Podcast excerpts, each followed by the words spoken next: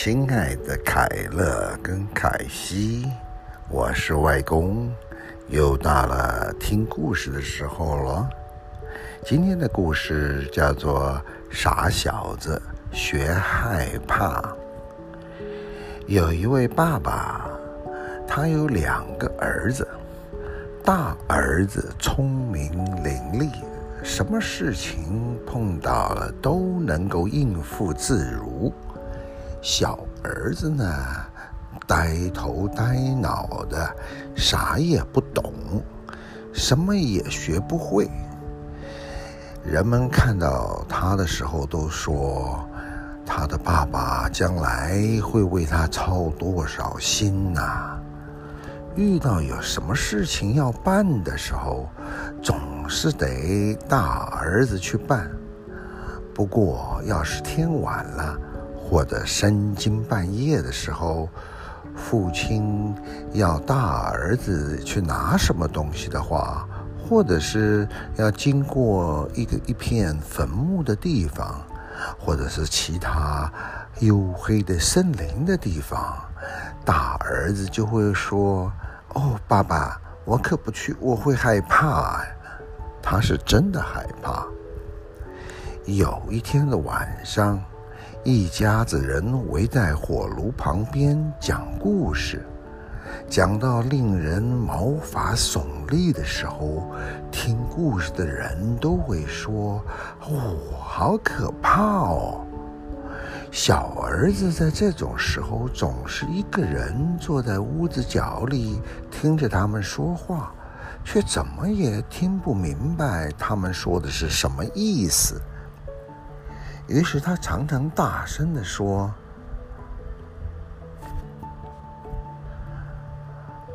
我害怕，我害怕。”可实际上，我他从来都不害怕。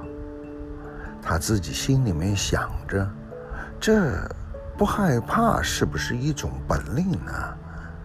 而且是一种我完全搞不懂的本领。”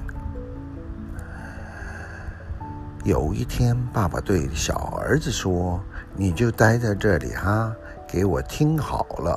你已经是一个强壮的小伙子了，也应该去学点养活自己的本事了。你看看你哥哥多么勤奋好学呀！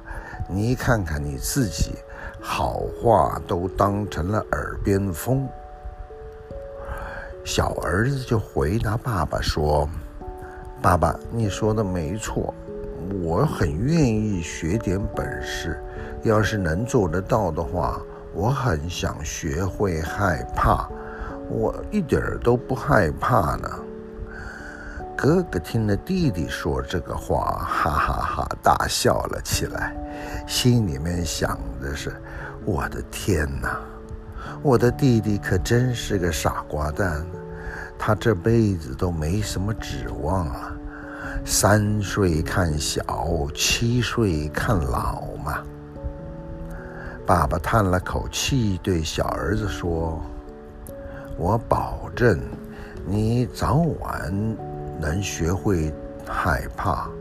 不过，靠害怕是养活不了自己的。”过了没多久。教堂的神父来到他们家里面做客，于是父亲就向神父诉说了自己的心事，抱怨说他这个小儿子啊，真是傻透了，啥也不会，啥也学不学。他对神父说：“你想想看，我问他将来打算靠什么养活自己。”他却说要学会害怕。神父听了说：“如果他只想学这个的话，那很快就容学会了。让他跟我走好了，我帮你教他。”父亲满口答应，心想着说：“无论怎么怎么讲，这小子这一会儿该长进一点了。”于是呢，神父就把小儿子带回了家，叫他在教堂里面敲钟。几天后的一个晚上，神父把小儿子叫醒，叫他起床后到教堂的钟楼上去敲钟，然后说：“我这回要教你什么是害怕。”神父心里面想着，随后就悄悄地先上了钟楼。小儿子来到了钟楼，转身去掐、去抓敲钟的绳子的时候，发现有一个白色的人影对着窗口站在楼梯上。小儿子大声地问：“那是谁呀？”可是那影子却不回答，一动也不动地站在那儿。哎，你讲话呀！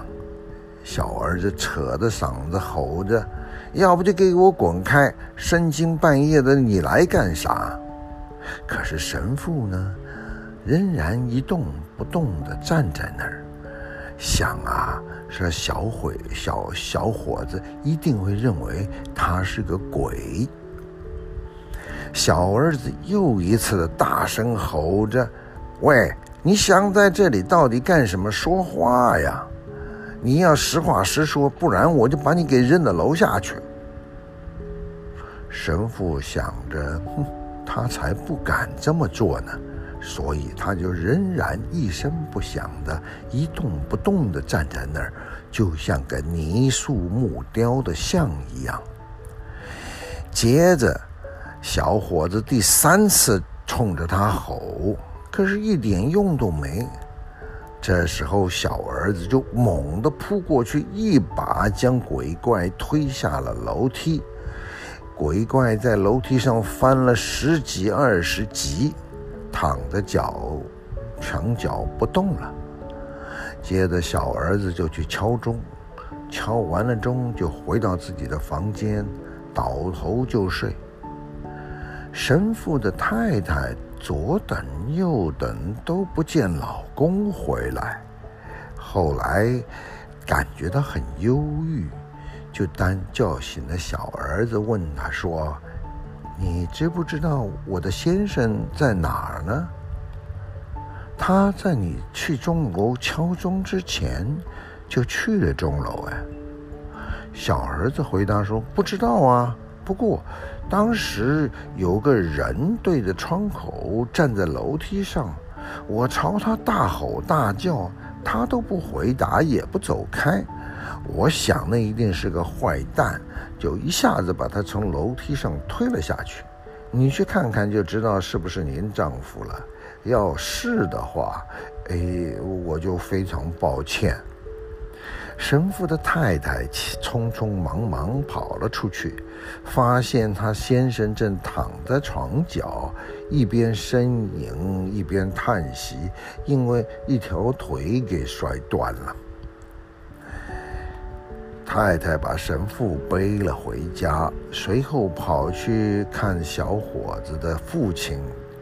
对着他大喊说：“你那个小儿子闯了大祸了！他把我先生给从钟楼的楼梯上一把推了下来，腿都给摔断了。请你把这个废物从我们家领走吧。”听到这些，爸爸从惊慌失措。风风火火地跑到了神父家，对着儿子破口大骂：“你呀，一定是着了魔，干出这样子的混蛋事情来。”小儿子说：“爸爸，爸爸，那都不怪我呀！你听我说，深更半夜他站在那里，好像来干坏事的，我哪知道那是谁呀？我还三次大声跟他说，要是答个话，要么就走开。”爸爸说：“哎，你呀，只会给我招惹麻烦。你给我走得远远的，别让我再看到你。”小儿子回答说：“好吧，爸爸。不过，嗯，等到天亮哦，天一亮我就会去学害怕。我起码要学会害怕，养活自己。”爸爸说：“你想学什么就去学吧，反正对我都是这么一回事。我给你五十个银币，拿着去闯荡世界！记着，跟谁也别说你从哪儿出去的，你爸爸是谁。有你这么样一个儿子，我脸都丢光了。小儿子回答说：“那好吧，爸爸，我就照您说的去做好了。”天亮了，小儿子把五十个银币装到一口袋里，从家里面走了出来，上了大路。他一边走一边不停地自言自语：“我要是学会害怕呀，多好啊！”过了没多久，有一个人从后面赶了上来，听见小伙子自言自语所说的话。就跟他一起走了一段路，来到了一个看见那种吊人的地方。这个人呐，就对小伙子说：“你瞧，那边有一棵树，树上呢吊着七个强盗。你坐在树下，等到天黑，你就能学会害怕了。”小伙子呢就回答说：“哦，只要做这个，那太容易了。”要是我真的这么快就学会了害怕，我这一五十个银币就归你了。明儿早上你再来一趟。小伙子说完呢，就朝那个吊脚架走去了，然后就坐在吊了七个强盗的那个地方下面，等着晚上的来临。他坐着坐着觉得很冷，就生了一堆火。可是半夜呢，大风起来了。还是很冷，他烤着火都没用。那寒风啊，吹着吊在树上的七个死掉的强盗荡来荡去，相互碰撞。小伙子心里面想，坐在火堆旁边都感到冷，那几个可怜的家伙吊在那上面，该多冷啊！他的心肠很好。于是就搭了个梯子，梯子就爬上去了，解开了那些被绞死的强盗身上的绳索，再一个一个把他们给放下来，接着把这些火拨了一拨，吹了又吹，让那个火烧得更旺起来了。然后呢，小伙子把七个死掉的强盗抱了过来，围着火堆坐了一圈，让他们暖暖身子。可是这些家伙坐在那儿纹风不动，火烧着他们的衣服，他们都不动。小伙子就对他们说：“你们在干嘛呀？小心点呐！要再不小心点，我再把你们调回去。”可惜这些，可是这些死掉的强盗哪听得见他的话呢？当然就一声不吭。结果呢，那个破衣服被火烧起来了。这一下子，小伙子可生气了。于是就说了：“你们呐，一点都不小心，我可帮不了你们了。我可不愿意和你们一起让火烧死了。”于是呢，说完了，又把他们一个一个全吊回了树上，然后就在火堆旁边坐了下来，不一会儿就睡着了。第二天早上啊，那个人呢，来到小伙子的面前，想得到他五十个银币。他对小伙子说：“喂，我想你现在知道是害怕了吧？”小伙子回答说：“不知道啊，我哪知道呢？上面掉的那些可怜的家伙怎么都不开口，每一个都是傻瓜，身上就穿的那么点破破烂烂的衣服，烧了都还不在乎。”听完了这个话，那个人心里就明白，他怎么样也赢不到小伙子的五十块钱了，于是就走了。小伙子呢，又上了树，上了路，路上又开始嘀嘀咕咕自言自语：“我要是学会害怕多好啊！我要是学会害怕多好啊！”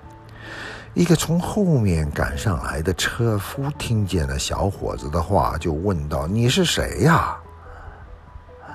小伙子回答说：“我我不知道啊。”车夫又问：“你打哪儿来呀？”“我不知道啊。”“啊，你爸爸是谁呀？”“这我不能告诉你。”“你一直嘀嘀咕噜说些什么呢？”“哦，我想学会害怕，可都没人能教会我。”车夫说：“哎，别说这蠢话，跟我走吧。”我先给你找个住的地方。小伙子跟着车夫上了路。傍晚的时候，来到一家小旅馆，打定主意要在这儿过夜。他们进屋子的时候，小伙子又高声大嗓门地叫起来：“我要是学会了害怕多好！我要是会害怕多好！”旅馆的老板无意中听到了这个话，就大声地笑了起来。你要是想这个的话，这里倒是有一个好机会让你学哦。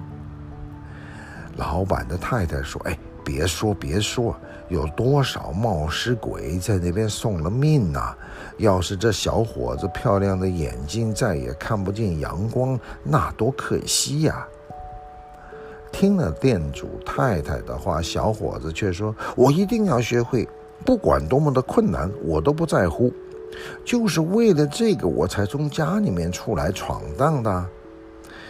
小伙子死缠着店主不放，老板就只好告诉他，离小店不远的地方有一个魔宫，谁要是想知道害怕是怎么一回事，只要在那里待个三个晚上就行了。国王已经许下了诺言。谁愿意到魔宫里一试身手，就把公主许配给谁。那个公主啊，是天下最美丽的少女呢。在魔宫里藏着大量的金银财宝，有一群恶魔把守着。谁要是到了魔宫三个晚上还活着，就能得到这些金银财宝。就是一个穷光蛋都会成大富翁呢，好多人都冒险进去了，可是都是有去无回呀。第二天早上呢，小伙子就去见国王，他对国王说：“如果你准许的话，我很高兴到魔宫里去守夜三天。”国王对这个小伙子上下打量了一番，觉得他还挺不错的，就是说：“好，你可以去，你还可以要三件东西带到魔宫里去，但必须是没有生命的东西。”小伙子就回回答说：“那么，嗯，我要一把火。”呃，一个木工的工作台，还要还要一台有刀子的车床。国王吩咐把小伙子所要的东西白天都搬到魔宫里去。黄昏的时候，小伙子走进了魔宫。在一个房间里升起了一堆熊熊烧的大火，把木匠工作台跟车床都放在了火堆旁边，自己呢则靠着车床坐了下来，心里面想着：我要是会害怕该多好啊！没准儿我在这儿还是学不会害怕。快到半夜的时候，小伙子打算往火堆里添木柴，好让火烧着旺一点儿。正当着他，正当他使劲的吹火的时候，突然听到房间里面角里面传来一个声音：“喵，喵，我们好冷哦。”小伙子听了就说：“你们这帮笨蛋！”喵喵的叫什么呢？要是冷就过来烤火呀！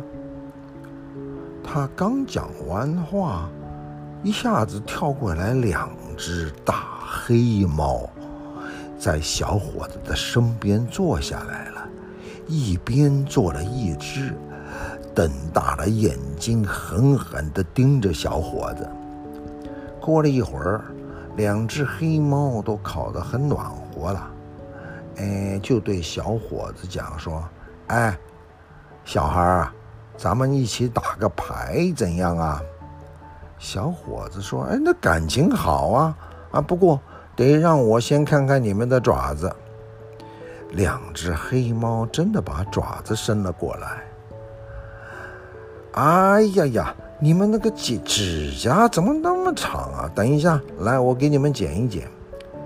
小伙子刚说完，就掐着他们的脖子，把他们放到木匠的工作台上，牢牢地夹住他们的夹爪子，啊，然后说：“我已经看过你们的爪子了，我不喜欢那么长的爪子，我也不喜欢跟你们打牌。”说完呢。就把这两只可怕的黑猫给打死了，扔到屋子外面的水池里去了。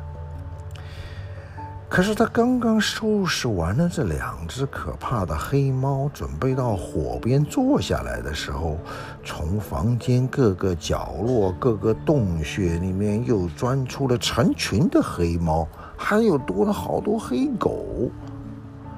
还拖着烧着火旺的链子，而且越来越多，多的连小伙子站的地方都没了。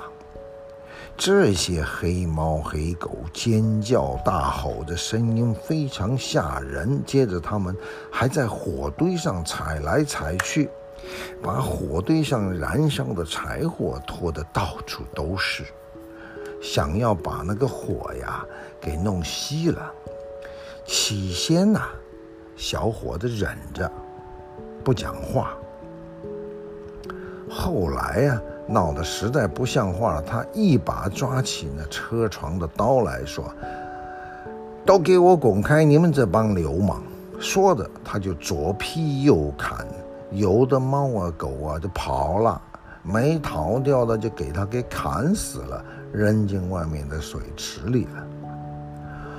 小伙子回到屋里，把剩下的柴火吹了吹，让火又重新烧了起来，坐在旁边暖和暖和。啊，这样子烤着火，慢慢就是觉得很想睡了。看了看四周，发现角落里面有一张大床，哎，这好，他想着，于是就躺了上去。谁知道他刚要睡着，那个大床却开始动起来了，在魔宫里面到处滚来滚去。小伙子就喊着：“哎，接着滚啊，挺好的，想滚多快都行。”话刚说完，大床就像有六匹马拉着着。上下翻腾，飞也似的向前滚动，越过一道道的门，翻过一段段的楼梯。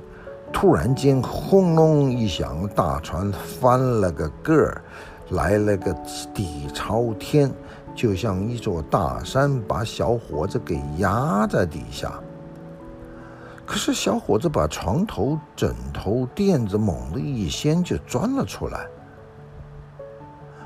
然后说：“哎，真无聊。现在谁想做就做吧。”然后又回到了火堆旁边，一觉睡到大天亮。第二天早上，国王来了。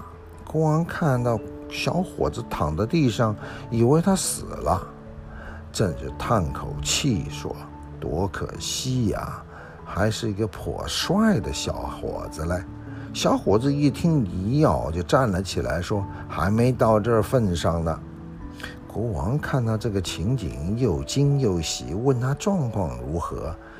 小伙子说：“很好啊，过去的一个晚上，明天两后天两个晚上也会过去的。”小伙子回到旅馆，老板看得目瞪口呆，对小伙子说：“我以为还再也看不到你了。”你现在知道什么是害怕了吗？小伙子说：“唉，还没呢，完全是白费力气。要是能有人能教我学会害怕就好了。”小伙子又走进了地古老的魔宫。第二天晚上，他在火堆旁边又坐了下来，又开始在讲那一句话了，老调重弹。我要是会学会害怕多好啊！到了半夜的时候，小伙子听见一片子吵闹声音。从远慢慢的越来越近，越来越大声，然后又安静了下来。接着顺着烟囱乒乒乓啷跌下了个半截人，那个人只有一半呢。他一步就跨到小伙子面前，哎，还会说话呢。小伙子就说：“哎，你这个人怎么只有半截呀？这成什么样子？”哎，刚说完，那个稀里哗啦的声音，另外一半的身子也从烟囱里面掉了下来。哎，小伙子就说：“哎，等一等，我我我把那个火烧旺一点。”小伙子吹了吹火，转过头来，哎，那两个半截的人已经合在一起了。变成了一个长相可怕的家伙，坐在小伙子的位子上。小伙子就觉得生气了，就说：“喂，那个位子是我的，我可没有让你坐在我的位子上啊。”那家伙呢，就想把小伙子推开，可是小伙子怎么会答应呢？一个劲儿的。把那个家伙给推倒了，然后自己又坐到位子上去了。结果啦，越来越多这么样子的家伙从烟囱上掉到地上了。他们带了九根大骨头跟两个骷髅头，把骨头立在地上，就玩起了撞柱子的游戏。小伙子一看，哎，这蛮好玩的。于是就问他们说：“来，喂，算我一个一起玩啊，好吗？”这些可怕的人就说：“好啊，有钱就来玩啊。”小伙子说：“钱我有的是，不过你们的球不太圆。”于是呢，说完了就抓起那个骷髅头，啊，骷髅头就是人呐，死掉以后啊。那那个没有肉的那个头，说完了就把那个骷髅头放在车床室，车床啊，他那个木工的车床上，把它磨呀磨呀磨，磨得圆圆的。哎，小伙子磨完了骷髅头，你说圆了，这样就管得更顺畅一点，我们会玩得更痛快点。小伙子跟他们一块玩，结果输了点钱。说也奇怪，那个半夜十二点的钟声响起的时候，眼前的一切都消失得无影无踪了。于是呢，小伙子躺下来又睡着了。第二天的晚上就这么过去了。第三天的晚上，小伙子又坐在工作台上面，心情很烦躁。唠唠叨叨地念着说：“哎，我要是会害怕多么好啊！”刚讲完话，走进来了一个高大的男人。这个人真高啊，他比小伙子见过任何人都高，样子也特别可怕。这个人看样子年纪很大，留着长长的白胡子。这个高大的可怕的人就说：“喂，淘气鬼，调皮鬼，你马上就知道什么叫做害怕，你死到临头了。”小伙子回答说：“没那么容易吧？要我死，你先得我答应才行啊。”那个高大的恶魔大声吼着：“我这就宰了你！”小伙子说：“忙什么忙什么，别尽管吹牛。我觉得我跟你的劲一样大，说不定比你的力气还要大。”啊！有这种事，那我们较量较量。要是你比我力气还大，我就让你走过来，让我们比试比试。怪，这个怪人领着小伙子穿过黑乎乎的通道，来到了一个铁匠的炉子前面。老头啊，他举起一把斧头，猛的一下就把一块铁给砸进了地里面去。小伙子说呢：“哈，这有什么了不起？我做的比这更漂亮。”他一边走就朝着那个另外一个那个铁块过去了。老头呢就站在旁边看，白花花的胡子垂在胸前。小伙子一把抓起斧头，一斧头就把铁块劈成了两半，还顺便把老头的胡子给卡了进去。小伙子大声叫：“哈！这一下子我可逮住你了，你死到临头了！”说着来，小伙子顺手拿起一根铁棍，对着老家伙就打了起来。打他，他打的老头是鬼哭狼嚎，要求小伙子住手，并且告诉小伙子说，如果他不要再打自己了，哎，就会送他一大笔财富。于是呢，小伙子将斧头拔了出来。放开了老头的长胡子，老头带着小伙子回到了魔宫，给他看了三个大箱子，箱子里面装满了黄金。老人说：“一个要给穷人，一箱呢就给国王，另外一箱就是你的了。”正说着这个话的时候，午夜十二点的钟敲响了。这个老妖怪一下子就不无影无踪了，剩下小伙子一个人站在那黑夜之中。哎，小伙子想着，我自己能离开这个地方。说完了，就在四周摸索，终于找到了回房间的路。回到房间后，他就在火堆旁边睡着了。第四天的早上，国王又来了。他问小伙子说：“我想，这回你终于学会害怕了吧？”小伙子回答说：“没有啊，真的是没有啊。害怕到底是怎么一回事呢？”说到这个。昨天晚上来了一个白胡子老头，让我看了好多金子，可是他也没告诉我害怕是怎么回事啊。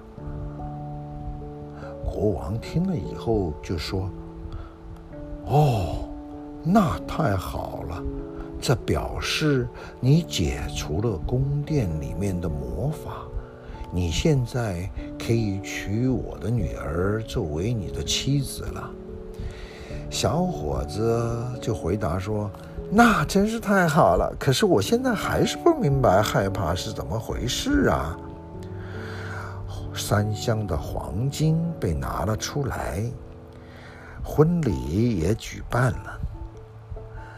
小伙子非常喜欢他的妻子，感觉到生活无比幸福，可是他还是常常的唠叨，说：“我要是会害怕。”那多好啊！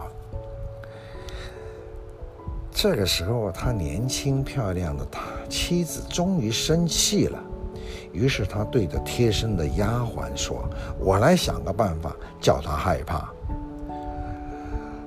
说完了，公主来到了有的小溪的花园里面，让人。满把满满一桶的小虾子，还有小鱼放到屋子里面，呃，放到桶子里面，然后摆在屋子里。然后呢，他呢就跟旁旁边的小这个仆人讲，等呢先生伴侣睡觉睡着的时候，把被子掀开来，然后把桶子里面的小鱼、小虾跟水一股脑一股脑的倒进去。到了半夜，仆人真的就这么做了，一股脑把那一桶的虾子、鱼呀、水呀全倒了那个小伙子的被子里面去了。小伙子一下子就吓醒了，大声喊着：“我害怕，我害怕！哎呀，这什么东西让我这么害怕？”亲爱的老婆，这下我知道害怕是怎么回事了。